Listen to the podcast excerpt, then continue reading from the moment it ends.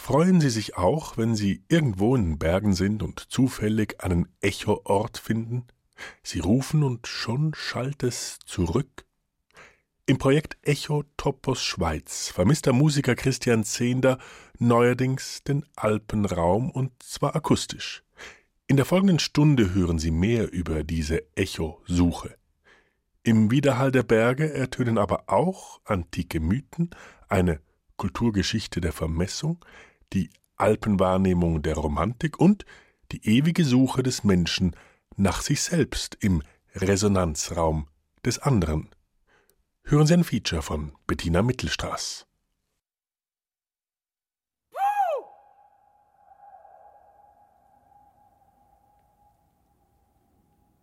Echo.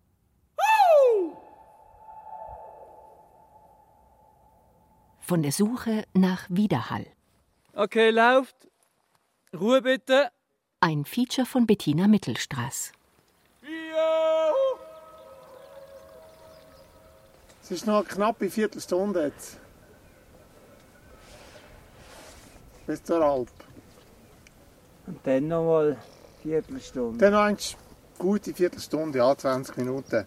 Dann müssen wir halt schauen, wo, Ich glaube, das müssen wir jetzt ein bisschen abwarten. wo im Tal. innen. Sieben Menschen in den Schweizer Alpen auf dem Weg bergauf. Eine gute halbe Stunde haben sie noch vor sich. Es geht durch ein wildes Tal in der Innerschweiz, das Murtertal, hin zur Alp mit dem Namen Tor ins kleine Melchtal. Aufnahme im Laufen, Wolfbühel. Ich suche das Erlebnis der Begegnung mit der Landschaft.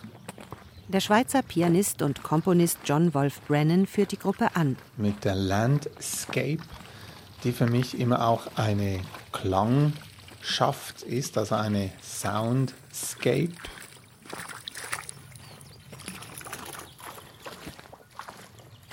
Nur schon der Puls ist ein Rhythmus.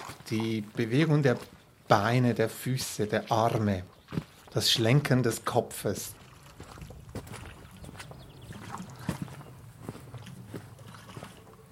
Der Musiker hört beim Wandern auf alles, was in der Bergwelt erschallt.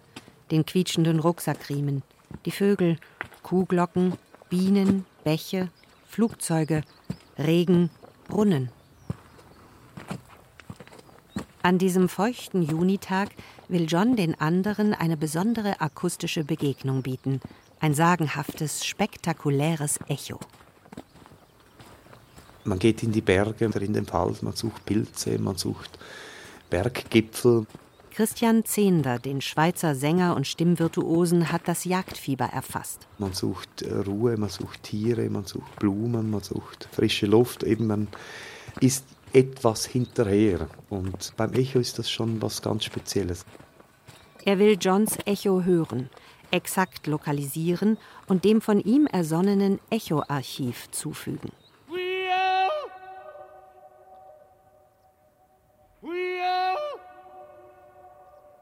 Echo Topos Schweiz heißt das Archiv. Ein Kunst- und Kulturprojekt, das aus der Internetseite echotopos.ch und einer Software für ein Smartphone, einer App, besteht. Es ist halt was Flüchtiges, das Echo. Und es soll ja auch was Flüchtiges bleiben. Und man kann nicht einen Ort halten. Man kann ja animieren. Mit Hilfe der kostenlosen App kann jeder Wanderer die Koordinaten eines einmalig gefundenen Echoortes eintragen. Nach und nach soll auf diese Weise das entstehen, was auch John immer in den Bergen sucht. Eine Soundscape, eine Klangkarte der Alpen.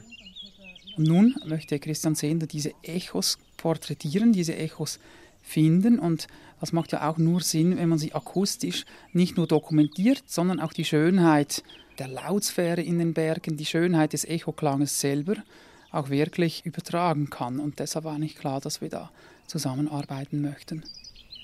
Um die Echos einzufangen, sind die Tonspezialisten vom Studio Idee und Klang in Basel unter der Leitung von Tonmeister Daniel Dettwiler mit im Team, mit schwerem Gerät. Jedes Mal, wenn Echojagd angesagt ist, schleppen sie komplexe Technik für Audioaufnahmen auf den Berg eben Alpsee, Echoor 2, Band läuft.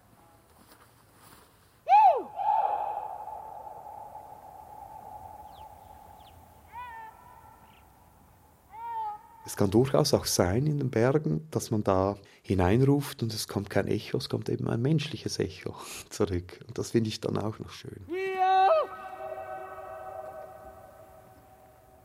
Auch an diesem Tag im Murtertal sind sich Christian und John nicht sicher, ob sie den flüchtigen Widerhall finden. Denn noch wissen sie nicht, von wo aus genau sich das Echo provozieren lässt. Es kann sein, dass wir vielleicht wirklich ganz leicht daneben liegen. Das ist wirklich verrückt. Ein Meter kann es schon ausmachen. Es kann sein, dass wir selbst nicht wirklich so disponiert sind. Ich habe zum Beispiel auch schon erfahren, dass ich gerufen habe und habe ich nicht gehört. Und meine Begleiter sind völlig verzückt. Und ich staune und, ah, was hast du denn gehört? Ja, das Echo. Ah, was hast du gehört? Das Echo, mein Echo. Du hast mein Echo. Also quasi hast du mir mein Echo weggenommen. Christian Zehnder will das Echo auf der Toralp mit seinen Rufen und seinem Gesang anlocken. Aber das Wetter ist mäßig. Schwere Feuchtigkeit hängt in der Luft. Wolkenschwaden schieben sich vom Berg herab. Es regnet feine Tropfen. Weißt, wenn die Luft noch ein weniger feucht ist, ist es noch besser natürlich. Eigentlich ist das ein Vorhang, oder? Ja, gerade Energie. Der feuchte Vorhang in der Luft, den John beklagt, ist keine gute Bedingung fürs Echo. Die Echojäger machen daher Mittagspause bei Simon Schelbert auf der Käsealm mit dem Namen Tor und warten dort auf besseres Wetter. So, so. Das sind die Zechen aufnehmen. Ja, ja, jetzt sind wir dran da, ja, genau, genau. Simon Schelbert empfiehlt heute besonders kraftvolles Rufen. Das müssen wir ihm sagen. dort. Hast du gehört, Christian? Ja. Du musst einfach laut genug. Ja, das ist immer so. Ja. Der, der die grösste Gelte hat. Gell? Der Alphirte kennt sich mit dem Echo hier oben gut aus und schickt die Suchenden zu einer Art Felsentor, zwei hohen, einander gegenüberstehenden Wänden. Da sei es besser zu hören. Hier weniger, weil aber da hinten und im hinten, weißt du, weil es auf beiden Seiten der Felsen sind, ist ja besser. Hier, hier hörst du eigentlich nur eins. Wenn du nur Glub magst, da hörst du es zweifach.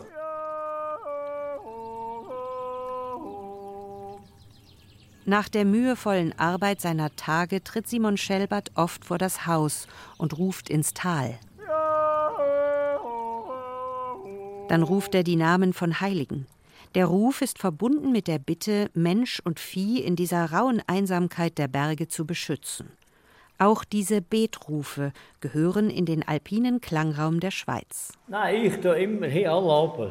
Und will die Zeche hier ist, ja. Also er, er macht den Betruf jeden Abend. Ja. Eigentlich für sich und für Ja. die Alp hier, oder?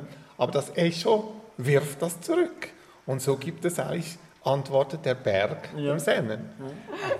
Die Zeche sagt immer das Gleiche, was ich sage, nicht mehr und nicht weniger. Das Echo sagt immer das Gleiche, was ich sage, nicht mehr und nicht weniger. Der alte Alphirte erzählt noch, dass das Echo im Felsentor einigen Rufern schon mehrfach zurückschallte. Und dann begibt sich die Gruppe trotz der Nässe wieder auf die Fährte. Also wir haben hier von einem legendären Büchelspieler gehört, der hier hinten gespielt hat und scheinbar bis zum achtfachen Echo, äh, das achtfache Echo rausgekriegt hat. Genau. Ob das jetzt ein Mythos ist oder der Wahrheit entspricht, wissen wir nicht. Es ist ein bisschen so, wie wenn ich weiß, dass in dieser Gegend ein Eremit wohnt, weiß aber nicht genau wo. Ich glaube, diesen Eremiten schon ein bisschen zu kennen, habe vielleicht vom Hören sagen, sagen, hören, hören, sagen, sagen, sind oft auch Sagen, oder? Legenden. Sind oft auch Sagen oder Legenden. Ist jemand hier? Ist jemand hier? Ist jemand hier? Und Hier. Hier? hier Hier? antwortet Echo. Hier. Wie angewurzelt bleibt Narziss stehen, sieht sich nach allen Seiten um und schreit mit lauter Stimme: Komm! Komm! Komm. Er schaut sich um. Noch immer ist kein Mensch zu sehen und fragt: Warum, Warum fließt fließt du vor mir? Warum fließt du vor mir? Jedes einzelne Wort, das er sagt, kommt wieder zurück. Zurück,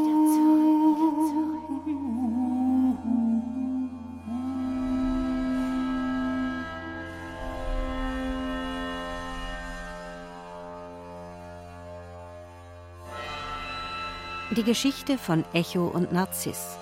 Jo, jo,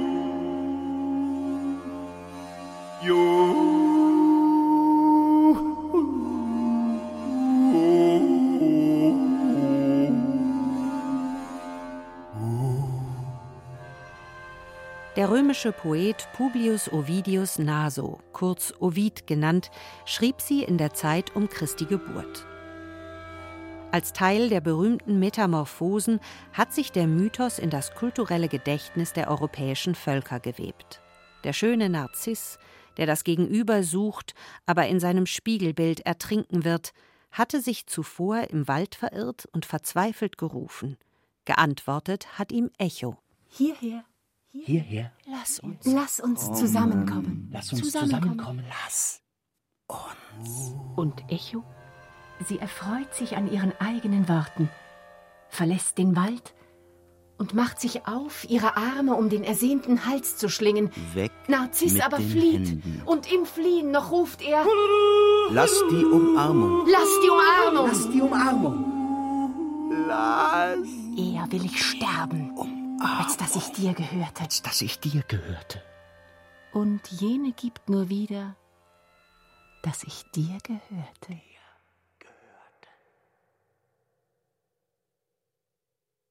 Echo ist in der griechischen Mythologie eine Nymphe, ein übermenschliches weibliches Wesen zwischen Menschen und Göttern, zwischen Frau und Göttin und zwischen Mädchen und Frau. Sie hat musikalische Neigungen und eine Liebe zum Tanz. Eigentlich ist sie eine von vielen, erklärt Almut Renger, Professorin für Religionswissenschaften an der Freien Universität Berlin. Es gibt Bergnymphen, es gibt Waldnymphen, es gibt Höhlennymphen, es gibt Quellnymphen und entsprechende Termini technici. Und bei Echo, wenn man sich die gesamte Literatur anschaut, fallen diese Wirkungskreise zusammen. Sie wird als Bergnymphe, also der Terminus technicus ist Oriade gefasst, aber zum Beispiel auch als Höhennymphe. Und das hat mit dem Moment des Schalls zu tun, des Widerhalls in den Bergen oder auch in größeren Höhlen.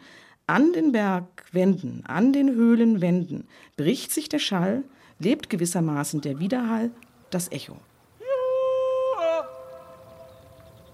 Echo als personifizierte Naturerscheinung hat ein besonderes Problem mit ihrer Stimme, so jedenfalls erzählt es Ovid. Und zwar seit sie der Ehefrau des antiken Göttervaters Jupiter oder Zeus die Ohren voll gequatscht hat. Sie versucht immer diese völlig humorfreie Juno davon abzuhalten, ihren fremdgehenden Mann zu ertappen, der sich mit den Nymphen vergnügt. Und sie wird bei Ovid auch Garula genannt, die Schwätzerin. Sie ist also eigentlich eine Plaudertasche und redet also die ganze Zeit mit Juno und Juno lässt sich ablenken. Und bestraft werden aber nicht die Nymphen, die sich da mit Zeus vergnügen, sondern bestraft wird Echo. Und sie wird bestraft, indem sie nur noch als Stimme überlebt, aber keine Möglichkeit hat anzufangen. Echo kann die Stimme von selbst nicht mehr erheben.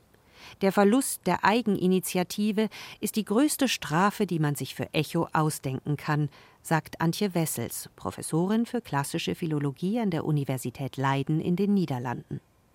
So bestraft zieht sich Echo verzweifelt in die Berge und Wälder und Höhlen zurück. Als dort der irrende und wirrende Narziss auftaucht, der verzweifelt nach Widerhall sucht, verliebt sie sich. Ovid hat aber eine paradoxe Liebesgeschichte geschrieben. Beide Suchenden scheitern. Wenn Echo heute gerufen wird, klingt auch diese ewige Suche nach.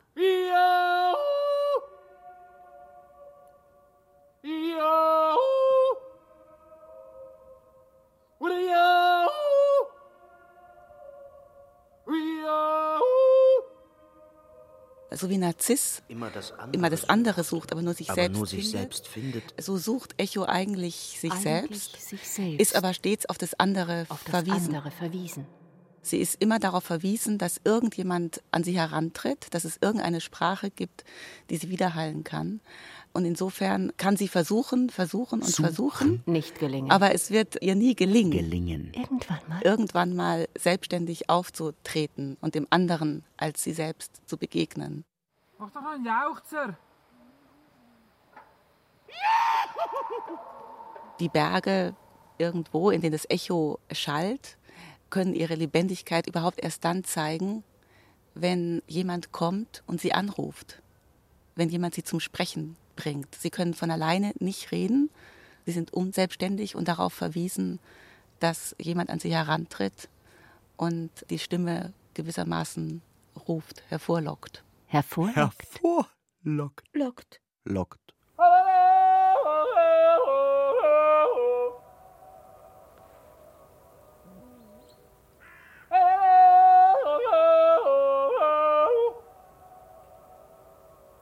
Wen wir suchen sollen, wenn wir in die Berge gehen,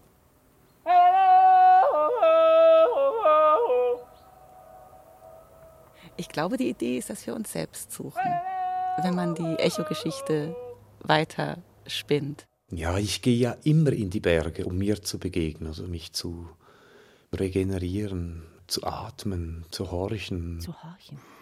Es ist in den Bergen nicht immer, aber oft genug so, dass du auf die Innenwelt hören kannst, dass du dich ganz weit öffnen kannst und dieser große Hallraum, den du da öffnest, wird nicht sofort zugeschüttet mit allem möglichen akustischen Müll, wie das in Zürich auf der Bahnhofstraße passieren würde, wenn das Tramquietschen vorbeikommt und der Verkehrslärm und weiß nicht was alles dazu.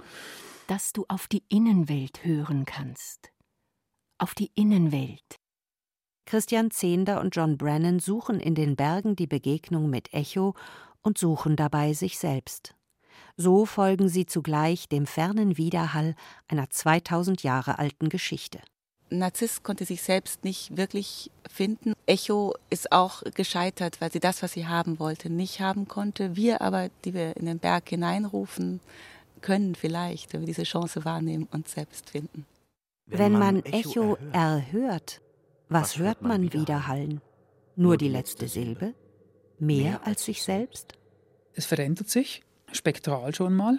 Es wird spektral auseinandergenommen und neu zusammengesetzt. Also das Echo hat eine ganz andere Klangfarbe als das Original.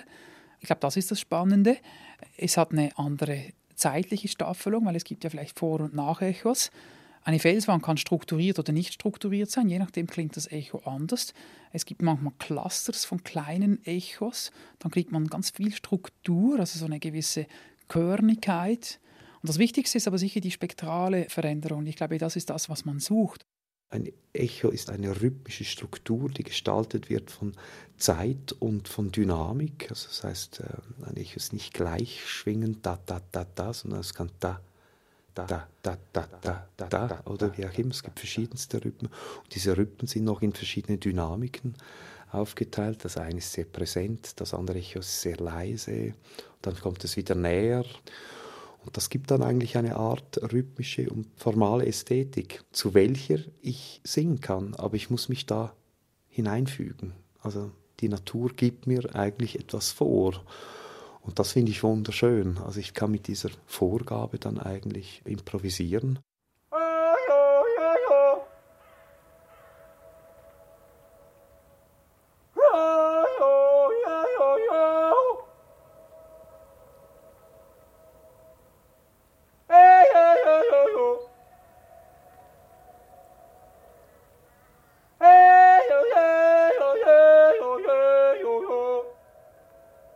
Muss mich da hineinfügen. Die Natur gibt mir eigentlich etwas vor. Und das finde ich wunderschön. Ich kann mit dieser Vorgabe dann eigentlich improvisieren.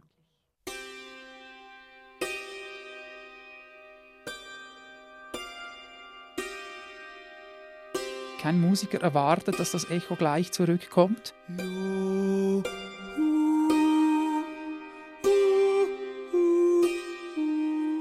Sondern er, er spielt mit dem Berg. dann kommt es irgendwie zurück und dann kommt eine wichtige musikalische Qualität zum Tragen.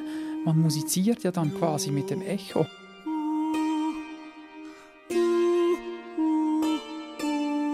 Also das Echo wird zum Partner beim Musizieren. Und jeder gute Musiker, der reagiert auf den Raum und eben auch auf diese Echos, musiziert mit ihnen.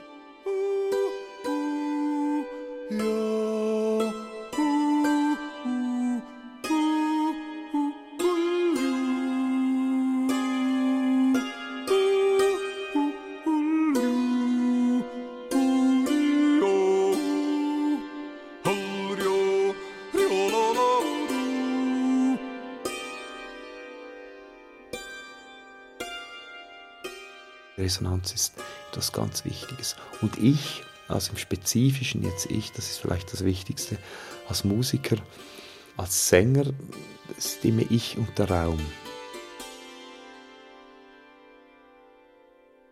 Echo von griechisch echeo heißt Hallen, Widerhallen. Im Lateinischen ist das Resonare. Echo ist Resonanz und Reflexion, ist auch Spiegel und Reaktion von hier und dort, fern und nah, innen und außen, ist auch Verzerrung, auch Veränderung. Wenn du in den Bergen unterwegs bist, dann ist sowohl der Berg ein Resonanzkörper als dein eigener Körper. Und so kommst du ins Schwingen. Das kann nur passieren, wenn du dich in deinem Körper spürst und fühlst, wenn du in einer gewissen Flexibilität unterwegs bist. Dann setze ich mich in eine Beziehung zu diesem Berg. Und da gibt es auch eine Resonanz zwischen Bergkörper und, und meinem Körper. Und ich bin dann sozusagen der, der Hallraum vom Berg. Und der Berg ist aber auch mein Hallraum. So werden wir zu einem großen Klangkörper. Ist jemand hier? Lass uns zusammenkommen. Dann fängt dieses Spiel an. Komm. Warum fliehst du von dieses mir? gegenseitige Hier. Herausfordern vielleicht auch. Lass uns zusammenkommen. Also wenn ich eine Bergtour mache, dann weiß ich gar nicht, also provoziert der Berg mich oder provoziere ich den Berg? Es ist auch beides. Also Landschaften, die äh, haben ja so einen starken Anmutungscharakter, so dass man auch selber das Gefühl hat, die Aktivität geht von der Umgebung aus, auf die ich reagiere. Wenn Joachim Küchenhoff nicht in den Bergen ist, dann bietet er selbst einen Raum für Menschen, die sich im Widerhall suchen. Joachim Küchenhoff ist Psychoanalytiker, Professor an der Universität Basel und Chefarzt der Klinik für Psychiatrie Basel-Land in Liestal in der Schweiz. Es gibt dieses Bedürfnis nach Resonanz, nach Widerhall, das heißt es ja, dass jemand zurücktönt, das aufnimmt, aber nicht nur schweigend.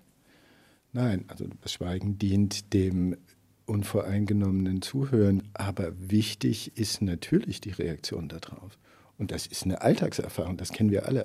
Der Raum, den eine Psychoanalyse bietet, wird ebenso vom Hinhören und von Resonanz bestimmt wie der Kosmos der Musiker. Echo ist auch für Joachim Küchenhoff nicht nur reine Wiedergabe und keine schlichte Wiederholung sondern es ist ein Stück, eine akustische Rückblende, ist ja eine optische Metapher, Blende, aber eine akustische Rückblende, die etwas bereits verändert, zum Beispiel einen Text skandiert, punktiert, ein Stück auseinandernimmt. Im Tonstudio hat man digitale Echos. Aber da klingt das Echo hundertprozentig dann gleich wie das Original. Man kennt das aus Popsongs. Ja, das ist schon schön. Der, der singt irgendwie The Wife und der macht Wife Immer genau gleich, immer genau gleich, immer genau gleich. Das Echo in einem echten Saal oder eben in den Bergen ist jedes Mal eine eigene klangliche Welt. Also das ist akustisch verändert und das ist, glaube ich, wirklich die Faszination. Wie wird es denn verändert? Wir könnten das nicht digital simulieren. Das ist unmöglich. Also ein Echo digital, das gibt es nicht. Das ist so viel banaler. Also das ist ein Riesengefälle dazwischen. Es wäre ein grobes Missverständnis, wenn die Rolle des Analytikers so interpretiert würde, als, jetzt sage ich es mal abfällig, plappert er nur nach und gibt einfach das zurück, was ihm gesagt worden ist. Nein, also er antwortet. Also da ist der Begriff Antwort dann doch besser als der Begriff des Echos, weil die deutsche Sprache ist einfach toll. Antwort ist ja ein Gegenwort. Ich sage etwas da wieder, nicht dagegen unbedingt, aber von mir aus. Und der Analytiker hört natürlich. Seine Funktion ist es, einen Hörraum, also einen nicht bloß akustischen, sondern insgesamt einen Schallraum, einen Verständnisraum zu haben. Hinein. Hineinfügen. Wunderschön. Wunderschön.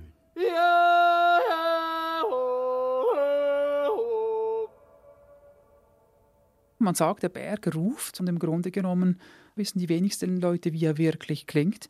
Die wenigsten Leute achten sich auf drauf. Wie sehr bewundern wir die Schönheit der Berge und wie wenig bewundern wir den Klang. Wie ruft der Berg dann tatsächlich zurück und jeder Berg ruft auch anders zurück. Von den Echoaufnahmen in den Bergen erhofft sich Daniel Dettwiler mehr Wissen über das Echo als akustisches Phänomen an sich. Der Tonmeister ist ein Spezialist für künstliche Raumeindrücke. Er sucht Echo, um zu forschen. Weil es eben so spät zurückkommt, können wir es analysieren. Im Konzertraum können wir das Echo nicht analysieren. Da kommen so viele Echos, da gibt es einfach den Nachhall. Die Soße nennt man das in der Tonmeisterei. Die können wir auch in ihrer klanglichen Schönheit analysieren. Über die Charakteristik von Echo und Nachhall erfasst das menschliche Gehirn den Raum, unbewusst. Schalltote Räume sind unnatürlich und für Menschen unangenehm.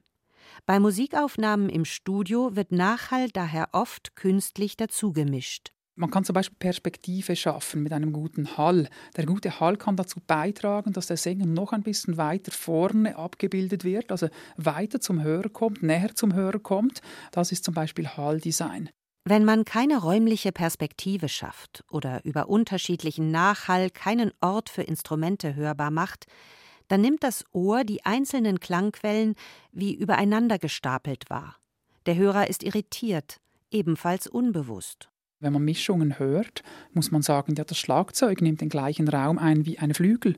Das klingt aber für uns immer, für das Gehirn, von jedem Hörer klingt das schlecht. Der Laie kann vielleicht nicht genau benennen, warum das jetzt schlecht ist, aber er wird die CD nicht hören. Er sagt, die spielen nicht gut. In Wahrheit spielen sie gut, aber sie nehmen den gleichen Platz ein und das gibt es in der Natur nicht. Der Schlagzeuger kann ja nicht im Flügel sein. Da ist immer neben dem Flügel, vor dem Flügel oder hinter dem Flügel. Das wäre Echo Ort 3, wo wir noch zusätzlich gefunden haben. Sehen auf Mögel, mir unten Band läuft.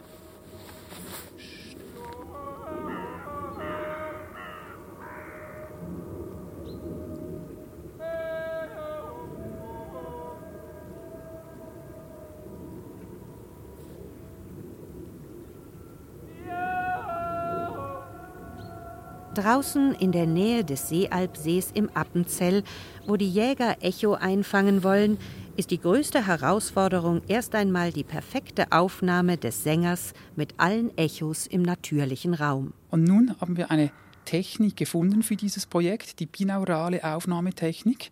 Und die geht davon aus, dass man Mikrofone in einen künstlichen Kopf integriert. Kunstkopf nennt man das. Und dieser Kunstkopf hat auch zwei Ohren. Und das heißt, dass der Schall über diese künstlichen Ohren aufgenommen wird und dadurch ist diese räumliche Information in der Aufnahme enthalten. Deshalb müssen wir einen Kopfhörer anziehen, um wirklich diese Räumlichkeit hören zu können. Ein Kunstkopf ist nicht nur schwer zu transportieren, weil er so groß ist, eben wie ein Kopf. Er wird auch nur von wenigen Firmen gebaut, er ist teuer und man braucht ein hervorragendes mobiles Aufnahmegerät dazu denn der Kopf selbst ist nur das Mikrofon. Aber Zehnder und Detwiler sind auch kompromisslose Jäger nach dem herausragenden Klang. Die Echos werden mit der besten Technologie aufgezeichnet, die der Markt hergibt. Kannst du den Kopf hier abrichten? Sing mal in die Richtung.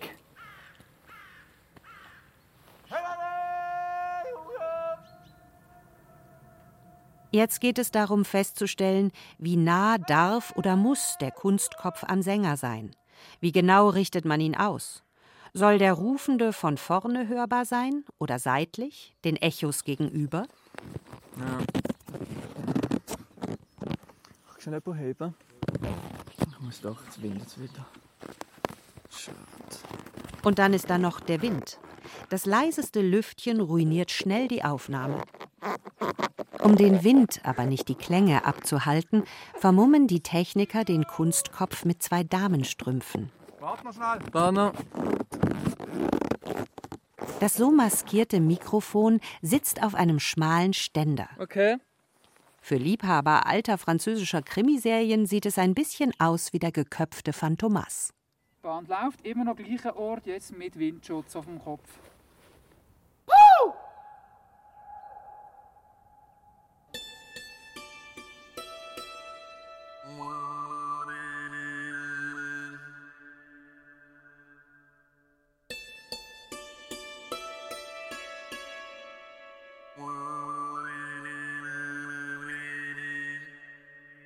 Hinter der akustischen Vermessung liegt auch eine Begegnung, weil ich glaube, wenn man an die Orte geht, das sind ja dann fast schon Pilgerreisen oder man, man plant eine Bergtour und integriert so einen Echoort.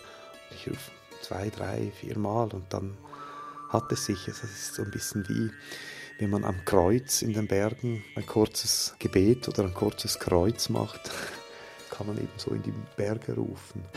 Hinter der akustischen Vermessung liegt eben auch eine Begegnung. Ist jemand hier?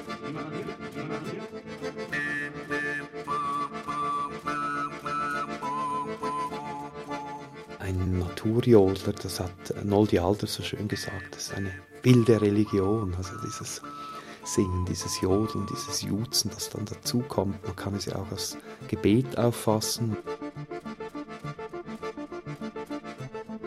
Der Moment dann, wenn man irgendwo steht, es ist immer auch ein andächtiger Moment.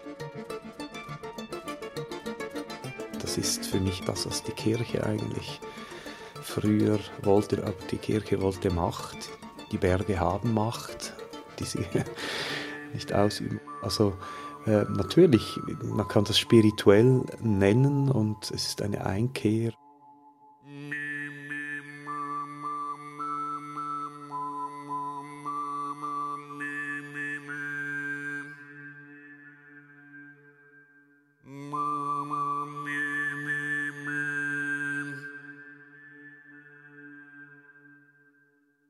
Mich interessiert die Rezeption und Neuerfindung, vor allen Dingen der klassischen Antike, in der gegenwärtigen alternativen Religiosität, man könnte auch sagen, ja, populären äh, Spiritualität. Auch die Religionswissenschaftlerin Almut Renger sucht und begegnet Echo. Sie beobachtet, dass die Nymphe in der Moderne eine Wiederbelebung und neue Wahrnehmung erfährt. Mich interessiert die Göttin-Spiritualität, die sogenannte Goddess Spirituality, in der die olympischen Göttinnen eine sehr rege Rezeption erfahren, aber eben nicht nur die, sondern auch andere weibliche, göttliche Wesen, zu denen auch die Nymphen gehören. Renger findet die Nymphe Echo vor allem in feministischen Zugriffen auf die antiken Götterwelten. Ein Beispiel ist die amerikanische Autorin Barbara Walker, 1983 verlieh sie mit ihrem Buch Das geheime Wissen der Frauen Echo eine neue Deutung und eine Aufwertung. Sie wird als uralte Göttin, sozusagen, die ganz am Ursprung war, konstruiert, als Akku, die in verschiedensten Religionen auf verschiedene Art und Weise sich eben manifestiere. Und ihre Geschichte sei die vom Klang am Anfang der Welt, der in allen Religionen und Kulturen eben nachhalle und nachhalle und nachhalle und nachhalle und nachhalle und nachhalle. Das hat die Funktion, eine Form von Religiosität zurückzuführen auf frühe Formen der Religiosität, frühe Religionen und eine historische Tiefendimension zu kreieren, über die die eigene neu geschaffene Religion oder gelebte Religiosität eine Legitimierung erfährt. Ja, hier ist es ja, irgendwo. Die sieben Suchenden im Muattertal sind endlich am Felsentor angekommen. Christian Zehnder wird unruhig, beschleunigt den Schritt und klettert behende auf einen Felsvorsprung. Wenn man dann spürt, oh, jetzt komme ich an einen Ort, da oben könnte was sein, dann kommt eben auch diese innere Erregung und man rennt da manchmal fast den Berg hinauf und stellt sich vor, ah, da könnte jetzt, da könnte jetzt was zurückkommen, was ganz Spezielles, etwas, was ich noch nie gehört habe, etwas, was noch niemand gehört hat, vielleicht auch. Mächtig ragen die grauen Wände rechts und links gen Himmel. Von oben kriechen Wolken und schwere Nässe in die steinerne Schneise und mit ihnen alte Mythen, Bilder und Geschichten ins Gedächtnis.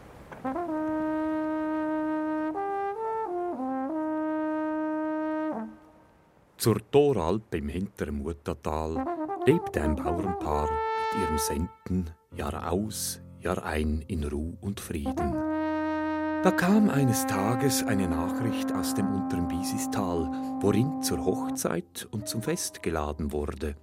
Eine willkommene Abwechslung für die beiden Bergler wäre das schon gewesen, doch sie wussten, die Kuh musste dennoch gemolken und der Käs gesalzen sein. Hochzeitskilbi hin oder her. Einer von beiden musste also mit dem Senden auf der Alp bleiben.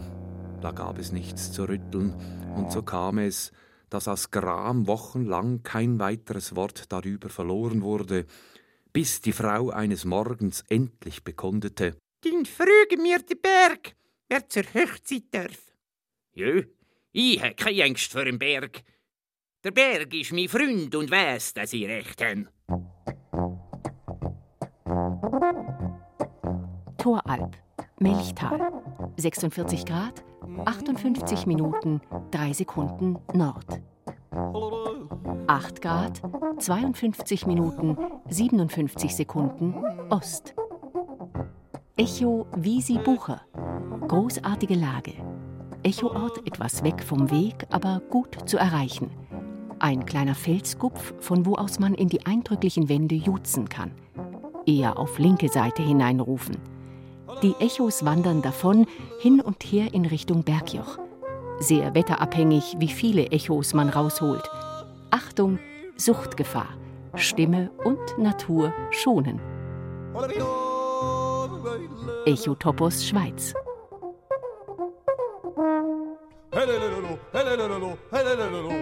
So stiegen sie entschlossen hinauf, um dem unsäglichen Streit endlich ein Ende zu setzen und den Rechtsspruch des Mannsberges zu hören. Du darfst zuerst. Früg ihn. Früg den Birg. Los! sagte die Sennin streng zu ihrem Mann. Der Sen ließ sich das nicht zweimal sagen und juzte lauthals. Soll ich zur Hochzeit gehen oder die Heime bleiben? Die Heime bleiben. Die Heime bleiben. Mürrisch wendete sich der Sen seiner Frau zu. Jetzt du. Und diese rief mit aller Kraft. Soll ich die Heime bleiben oder zur Hochzeit gehen? Hochzeit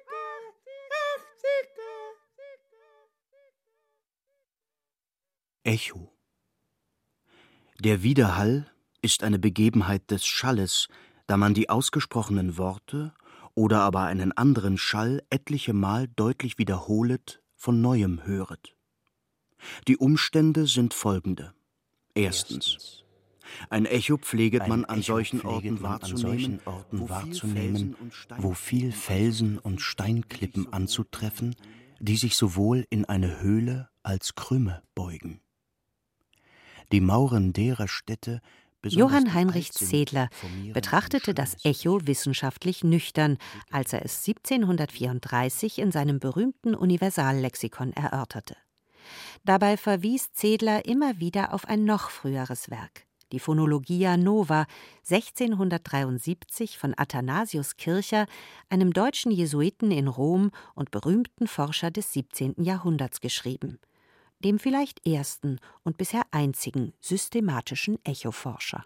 Das Interessante daran ist, dass eigentlich dort die Berge keine Rolle spielen, oder?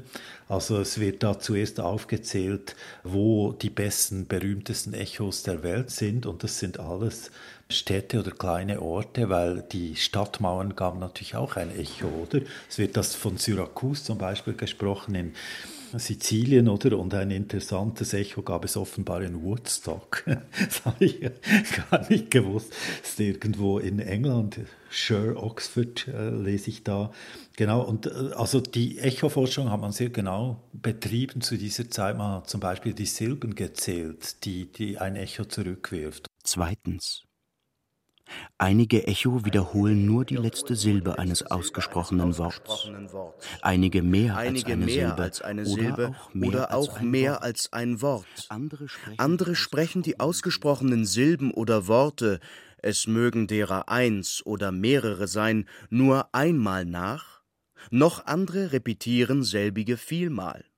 Die Verbindung mit den Alpen kommt dann wirklich mit dieser, ich sage jetzt, Entdeckung der Alpen, im, mit der Aufklärung, dann besonders mit der Romantik. Also es ist eigentlich parallel zur äh, Dichtung und zur Malerei, die besser bekannt sind oder vielleicht ein bisschen später würde man sagen, dass das Echo dann berühmt wird.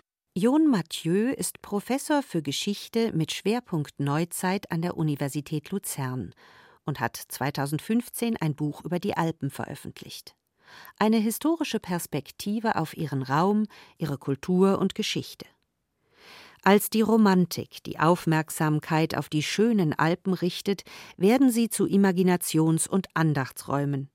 Vom britischen Kunsthistoriker und Sozialphilosophen John Ruskin werden sie als Kathedralen der Erde gedeutet. Es gibt auch einen gewissen Sakralisierungszug. Die Leute beginnen vielmehr auch eine religiöse Sprache zu sprechen. Schon nur das Wort erhaben oder das man häufig braucht, ist eigentlich früher reserviert für Theologie, oder? Und so ist eigentlich etwas zwischen einer Naturwahrnehmung und einer sakralen Aufladung der Alpen, oder? In dieser mit viel Pathos beladenen Zeit zieht der Ruf nach Echo in die Hochkultur ein. Anfang des 19. Jahrhunderts vertont Franz Schubert Teile eines romantischen Alpengedichts von Wilhelm Müller.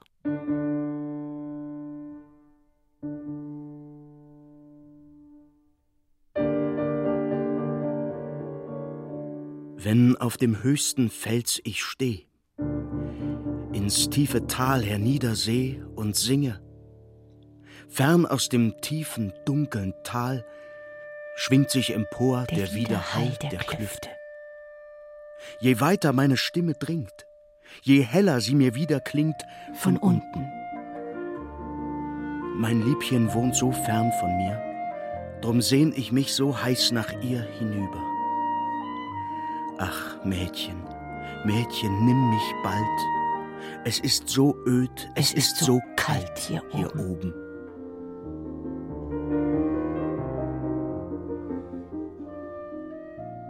Sogar in spanischen Staatsdokumenten fand Jon Mathieu eine neue Aufmerksamkeit für alpine Echos in den sogenannten Questionarios. Die Spanier haben das Problem, dass sie ja jenseits des Atlantiks diese sehr großen Ländereien hatten, die sie aber nicht kannten, oder?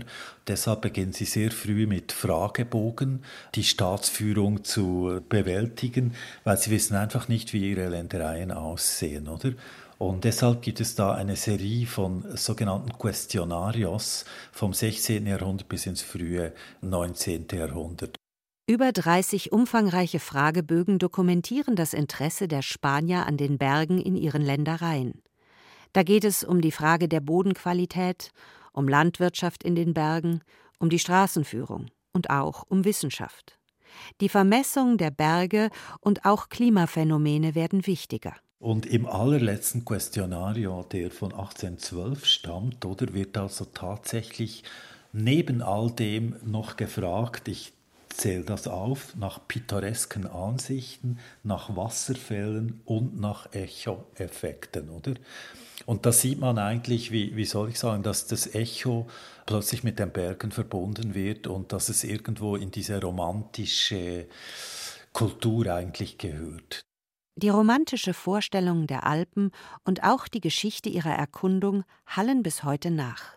Die Alpen dienen dann eigentlich als Modell für die Vermessung der Welt fast ein bisschen. Also die Höhen Man sieht das sehr gut bei Humboldt, der, wenn er in die Anden geht, immer wieder auf die Alpen Bezug nimmt, oder? Und wenn er irgendwo an einer Stelle ist, sagt er, das ist so hoch wie der St. Gotthard oder, oder so. Und äh, ich denke, die Alpen sind da wirklich ein Referenzmodell äh, für die Vermessung der Dreidimensionalität der Welt. Die akustische Vermessung der Schweizer Berge als Echotopos gehört für den Historiker in diese Tradition. Es ist ein Projekt, das den Alpenraum aus einem bisher unerhörten Winkel erschließt.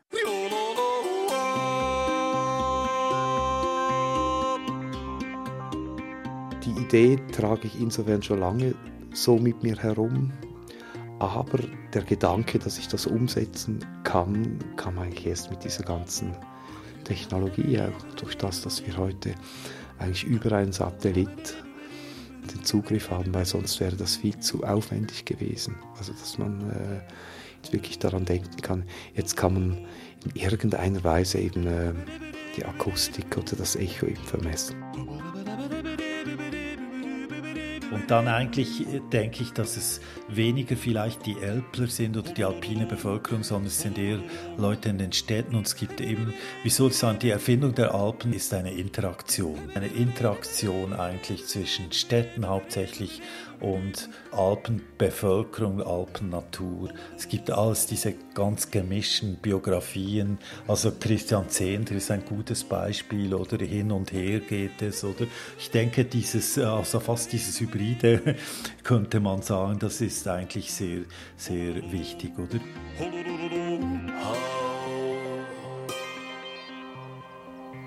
Ist jetzt das schon Wandern? Ist das ein Wanderecho? Nein, es geht so, dann hörst du von dort eins, von dort eins und dann hörst du das noch von dieser Wand.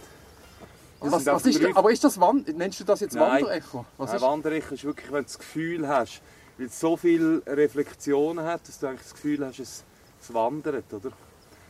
Also wo du das nicht mehr richtig kannst auseinanderhalten. Ja. Aber jetzt kannst du eigentlich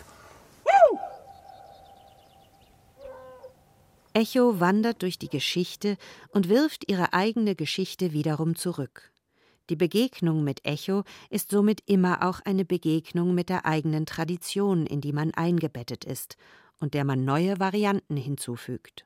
Echo könnte man gut protologisch deuten, denn ähnlich wie der Dichter, der nicht beginnen kann, ohne die Tradition aufzunehmen, spiegelt Echo das wider, was an sie herangetragen wird, aber sie verändert es. Bei Ovid zum Beispiel fragt Narziss Equis ad est. Equis ja, wer ist da? Und sie sagt ad est.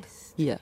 Equis ad est, ad est. Sie sagt nur das Ende des Satzes und dadurch bekommt es eine leichte Veränderung. Das ist eigentlich das, was der Dichter auch macht. Er kann eigentlich nicht beginnen, ohne auf die Tradition zu verweisen, das aufzunehmen, was um ihn herum ist, was auch schon da ist. Ein Zeichen sind wir deutungslos, schmerzlos sind wir und haben fast die Sprache in der Fremde verloren. Wenn nämlich über Menschen ein Streit ist an dem Himmel und gewaltig die Monde gehen, so redet das Meer auch und Ströme müssen den Pfad sich suchen. Echo ist ein nicht eigentlich Titel, aber Subtitel eines für mich wichtigen Gedichts von Hölderlin, die Mnemosyne, das Andenken, das in der ersten Version die Nymphe hieß und die Nymphe ist die Nymphe Echo.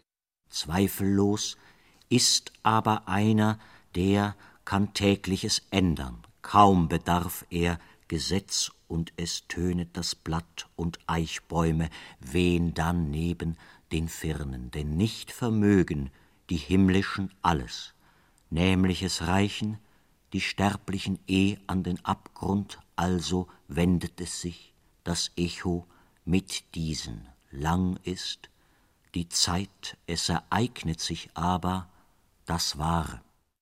In diesem Gedicht geht es um die Erinnerung als die Form des menschlichen Daseins, in der wir das Tun und die Leistungen von anderen sozusagen wie durch eine Widerspiegelung am anderen Berghang reproduzieren. Pirmin Steckeler-Weidhofer ist Professor für Philosophie an der Universität in Leipzig. Er hat ein Buch mit dem Titel Denken geschrieben. In der Moderne, sagt er, verstehen wir allzu gern das Denken als eine Verarbeitung von Zeichen und Symbolen. Der Philosoph aber sagt, Denken ist reflektierendes Denken, ein Widerspiegeln, ein Nachdenken, also die Verarbeitung von bereits Getanem und Gesagtem. Seine Argumentation entfaltet er entlang des Gedichts von Friedrich Hölderlin, Mnemosyne. Nämlich es reichen die Sterblichen eh an den Abgrund. Also wendet es sich, das Echo, mit diesen. Wir müssen uns vom Himmel zur Erde zurückwenden, um unser eigenes Wissen und die Theorien und Erklärungen der Wissenschaft bewusst bedenken und explizit begreifen zu können. In eben dieser Rückwende beginnen wir erst zu denken. Hier liegt die basale Methode des Reflectere Animum, die für jedes Selbstbewusstsein nachgerade fundamental wird. Sie ist Rückwende der Aufmerksamkeit von der Fremde auf uns selbst, auf unser Dasein, und das heißt den Vollzug unseres Lebens. Denken heißt eben dies, den Geist zurück auf uns selbst zu wenden. Pirmin Stekeler-Weithofer Denken 2012 Wir glauben immer, wir seien die Produzenten unserer Gedanken. Dabei sind alle unsere Gedanken das Echo des Denkens von anderen. Das ist der Gedanke. Denken heißt eben dies, den Geist, Den Geist zurück, zurück auf auf uns uns selbst, selbst zu wenden. zu wenden. Das ist der Gedanke. Wir sind auch Echo, ja. Wir bewahren ja das genauso auf, was uns von anderen entgegenkommt und werfen es auch zurück, ja. Und insofern sind wir daran beteiligt, ähm, an den Erinnerungsprozessen, an den Andenkensprozessen, die andere Menschen, aber nicht nur Menschen betreffen.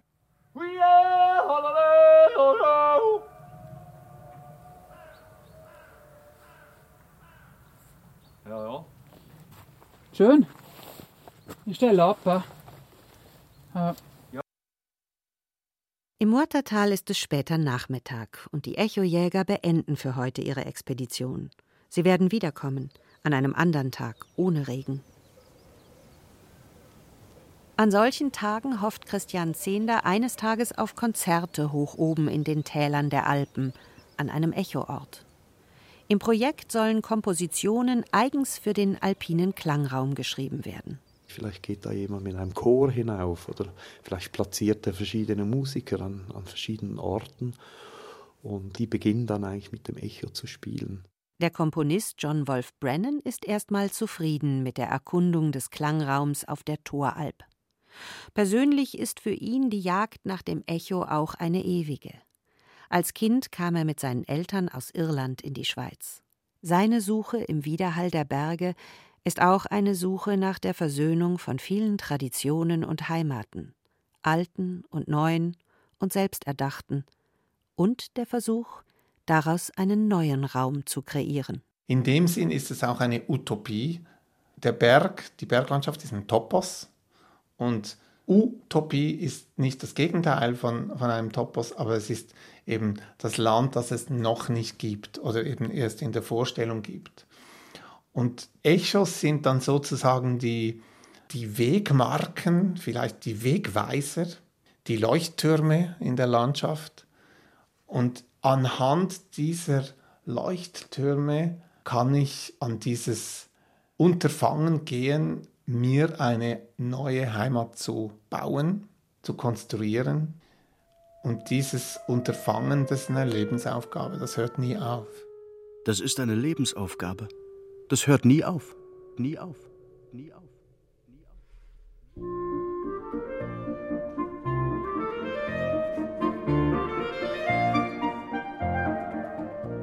Der Frühling will kommen, der Frühling meine Freund. Mach ich mich fertig zum Wandern bereit. Echo von der Suche nach Widerhall. Ein Feature von Bettina Mittelstraß.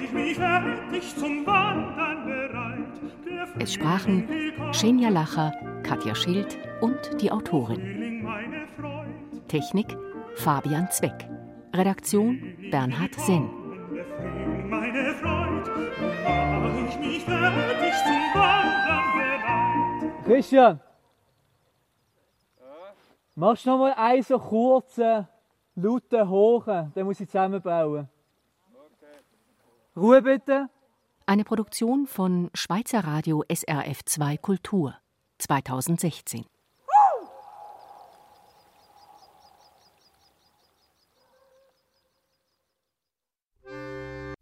Erfahren Sie mehr über unsere Sendungen auf unserer Homepage srf.ch.